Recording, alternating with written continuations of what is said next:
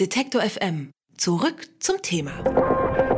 Hier ist Detektor FM live aus Halle 4.1 der Frankfurter Buchmesse, der The Arts Plus Halle, könnte man auch sagen. Und bei mir ist Rehan Shahin, aka Dr. Lady Betray, eine der provokantesten und politischsten Hip-Hop-Künstlerinnen Deutschlands. Und sie ist auch außerhalb der Hip-Hop-Szene durchaus einem breiteren Publikum bekannt, wie man jetzt vielleicht auch sieht, wer hier in der Halle ist. Äh, es bleiben viele Menschen stehen. Das hat sicher auch damit was zu tun, dass sie in Linguistik promoviert hat, heute an der Universität Hamburg lehrt und sich auch intensiv mit dem Islam beschäftigt. Ihr neuestes Buch, Yalla Feminismus, führt sie eben auf die Frankfurter Buchmesse und damit auch an unseren Stand. Ich sage erstmal Hallo und herzlich willkommen. Hallo, danke schön. Du webst, seitdem du zwölf Jahre alt bist. Gibt es so einen Moment, wo du gemerkt hast, hier läuft irgendwie was falsch und ich habe das Bedürfnis, das mit Musik zu ändern? Also ähm, erstmal genau, also ich rap, ich habe die letzten über zehn Jahre eigentlich keine Rapmusik gemacht, weil ich sozusagen wissenschaftlich tätig war und das sozusagen mehr als ein Vollzeitberuf äh, ist. Ähm, was war die Frage? Du hast mit zwölf angefangen. Ob Ja. es damals einen Moment gab, wo du gespürt hast, du musst irgendwie was mit Musik sagen? Ach so, ja klar. Also ähm, ich hatte sowieso ähm, politisches Interesse war da und ähm, ich wollte auf jeden Fall von der Masse abheben. Ähm, ich habe gemerkt, dass ich anders bin und habe dann früh angefangen sozusagen Rapmusik zu hören. Ähm, auch so in Kombination damit, dass ich mich anders gekleidet habe, dass ich Baggy Jeans getragen habe und mich einfach fasziniert habe für die Hip-Hop-Kultur und dann sozusagen angefangen habe, auf Französisch zu rappen, weil ich so Fan war von französischen schwarzen Rappern wie MC Solar, Sunny MC zu der Zeit. Und so fing das eigentlich an, weil die, ähm, der Deutschrap war damals noch langweiliger als heute. Es waren so kleine Jungs, die sich ihre Geschichten erzählt haben. Wie heute eigentlich, nur das mit dem Unterschied, dass heutzutage sozusagen der Image-Rap und der Gangster-Rap sozusagen ausgeprägter ist, ähnlich wie in den USA. Dein Buch heißt Yalla Feminismus. Du hast auch mal geschrieben, ich glaube im Missy Magazine, dass du auch Madonna ähm, sehr verehrt hast vorher. Hat ja auch was mit Feminismus zu tun, oder? Ja, Ja. alle Frauen, die sich sozusagen äh, in einer sexuell aufgeladenen Sprache sexuell mit Musik oder Kunst ermächtigen, könnte man sagen, hat grob was mit Feminismus zu tun. Und ich wurde tatsächlich in meiner Kindheit, ähm, war ich Madonna-Fan und wurde auf jeden Fall auch von ihr geprägt. Aber später dann sozusagen im Teenageralter waren es eher mh, Rapperinnen ähm, aus der schwarzen sozusagen US-Rap-Bewegung wie Missy Elliott, Lil Kim, Foxy Brown und so weiter.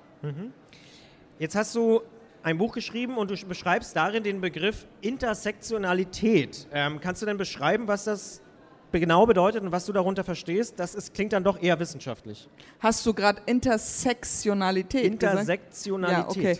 Ähm, ja, Intersektionalität ist der Bereich sozusagen grob gesagt, wo Sexismus und Rassismus zusammenkommt.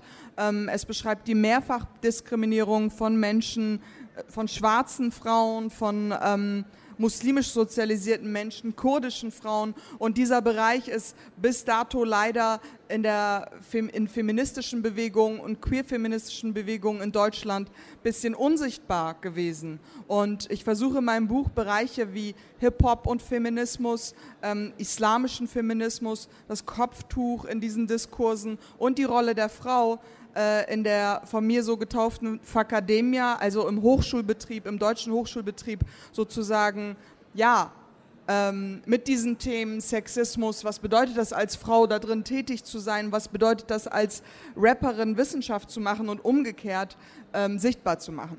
Jetzt hast du schon angesprochen, der deutsche Hip-Hop äh, gilt jetzt nicht gerade als Hort der Gleichberechtigung mit all diesen Klischees, die zumindest in vielen Bereichen da so im Gangster-Bereich ja, pro propagiert werden. Aber du sagst es auch schon, du kritisierst auch den Sexismus im Wiss Wissenschaftsbetrieb. Äh, ist es irgendwo schlimmer oder ist es überall gleich schlimm? Also eigentlich ist es überall gleich schlimm, nur dass es im Gangster-Rap sichtbarer und expliziter ist. Ähm, ähm, wir leben ja in einer patriarchalen Gesellschaft und ähm, also wenn wir das so vergleichen, wenn ich das vergleiche, so ähm, Deutsch-Rap-Szene mit der Hochschul, äh, mit dem Hochschulbetrieb, muss ich sagen, hat mich der Sexismus oder die Diskriminierungsformen und, ähm, wie soll ich sagen, so die Hinderungsformen für Frauen im Hochschulbetrieb viel mehr schockiert, weil ich habe damals 2008, als ich mich dann entschieden habe, so okay, ich lasse es erstmal mit der Musik, weil ich mich auch nicht verstanden gefühlt habe damals, weil ich war sozusagen meiner Zeit voraus und habe explizit feministischen und vor allem sexuell, also Rap gemacht, der sexuell, äh, ja, so eine sehr explizite Sprachform hatte. Und ähm, ich dachte, okay, ich gehe jetzt mal, ich mache mal jetzt Wissenschaft, da sind bestimmt kluge Menschen, die geerdet sind und ziemlich cool und da geht es um Inhalte. Aber dem war ja nicht so. Ich habe dann gesehen, dass in der Wissenschaft sozusagen die verrücktesten, äh, verkrachtesten Existenzen rumlauern und äh, ein Platzhirschtum von alten weißen Männern, wo ich, wie ich sie noch nie erlebt hatte. So, und einem, einem Rapper kann man sozusagen vis-à-vis -vis auch konfrontieren und auch mal halt's Maul sagen oder sagen, ey, dass es sexistisch ist. Ob er darauf hört, ist eine andere Sache. Aber einem Professor kann man das halt nicht so eben machen, weil er einfach mehr Macht hat. Ne, das soll nicht heißen, dass erfolgreiche Rapper keine Macht haben mit ihrer Musik und sich mittlerweile sozusagen leisten können, keine Interviews zu geben, weil es einfach keine kritische Instanz gibt. Aber ähm, ja, die Machtstrukturen äh, und patriarchalischen Strukturen äh, im Hochschulbetrieb sind vor allem so geschützt. Ne? Hast du denn das Gefühl, also das hört man ja auch oft von jungen Wissenschaftlerinnen, dass sie genau diesen Eindruck haben, äh, dass es sehr, sehr männlich dominiert ist, immer noch der Wissenschaftsbetrieb. Hast du denn das Gefühl, dass es besser wird oder sagst du, nee, es ist wirklich Fakademia komplett ein Riesenproblem?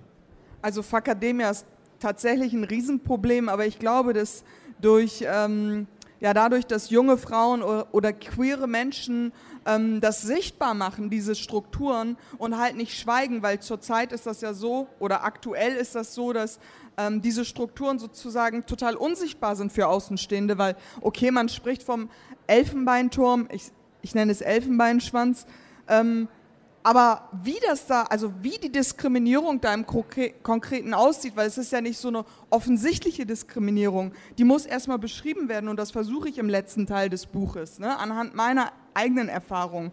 Und ich mache aber auch parallel immer die Erfahrung von anderen coolen Frauen, die das bemerken, zu mir kommen und sagen so, ey, ich weiß ganz genau, was du meinst, ich bin kurz davor, alles hinzuschmeißen. Also viele ziehen sich zurück und gehen halt nicht in die Wissenschaft. Und das ist doch schade. Und es ist wichtig, dass mehr Menschen diese Strukturen sichtbar machen. Jetzt bei Lesungen oder bei meinen Interviews, bei meinen Gesprächen hier auf der Buchmesse, gestern habe ich das auch nochmal so, es ging es auch unter anderem um ähm, die ähm, patriarchalischen Strukturen in der Wissenschaft und da war ein Professor dabei, ich habe dann danach im Nachhinein gehört, der soll sich voll aufgeregt haben. Das stimmt nicht, wir haben Frauenquote. Ja, für wen ist denn die Frauenquote? Erstens gibt es die Frauenquote nicht durchweg für alle Fakultäten.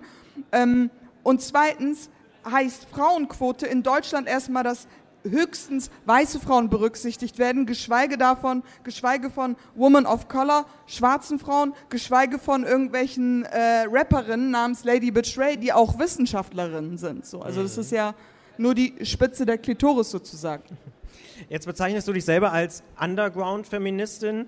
Ähm, hast du denn Hoffnung, dass du auch ja, da ein Stück bewegen kannst, tatsächlich, indem du diese Strukturen beschreibst, indem du den Finger da in die Wunde legst oder an die Klitoris? Also ich weiß nicht, ob ich in höhere Ebene was bewegen kann, aber ähm, im Kleinen kann ich schon was bewegen und habe ich auch schon was bewegt, in dem Sinne, dass ähm, ja, Frauen und queere Menschen einerseits aus der, also die in der Wissenschaft sind, seien es StudentInnen, DoktorandInnen, ähm, zu mir kommen und sagen, ey, wir wissen ganz genau, was du meinst und wir wollen das nicht unterstützen und Veranstaltungen machen, Podiumsdiskussionen, Workshops, Vorträgen, mich einladen oder andere kritische Menschen.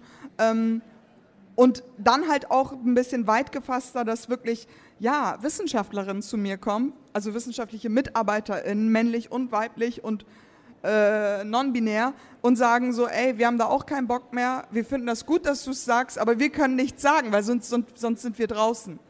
Ja, das ist ja, glaube ich, noch mal ein ganz eigenes Thema, der akademische Mittelbau, der da irgendwie sowieso ja relativ prekär vor sich hin dümpelt in Deutschland. Genau, vor sich hin döbelt, sagt man ja immer so gerne. Aber da sind halt total heftige Machtstrukturen ja. und es gibt halt keine kontrollierende Instanz. Ich meine, für ÄrztInnen gibt es die ÄrztInnenkammer, für was weiß ich, für alle Berufsbunde gibt es irgendeine Instanz, wo man sich hinwenden kann. Aber wer bitte kontrolliert diese alten weißen Männer, genannt Professoren in der deutschen Wissenschaft? Das fragt Rehan Shahin, aka Lady Bitch Ray, im Gespräch hier bei Detektor FM. Ihr Buch Yalla Feminismus ist bei Klett Cotta erschienen, kostet 20 Euro und vielen Dank für das Gespräch. Vielen Dank.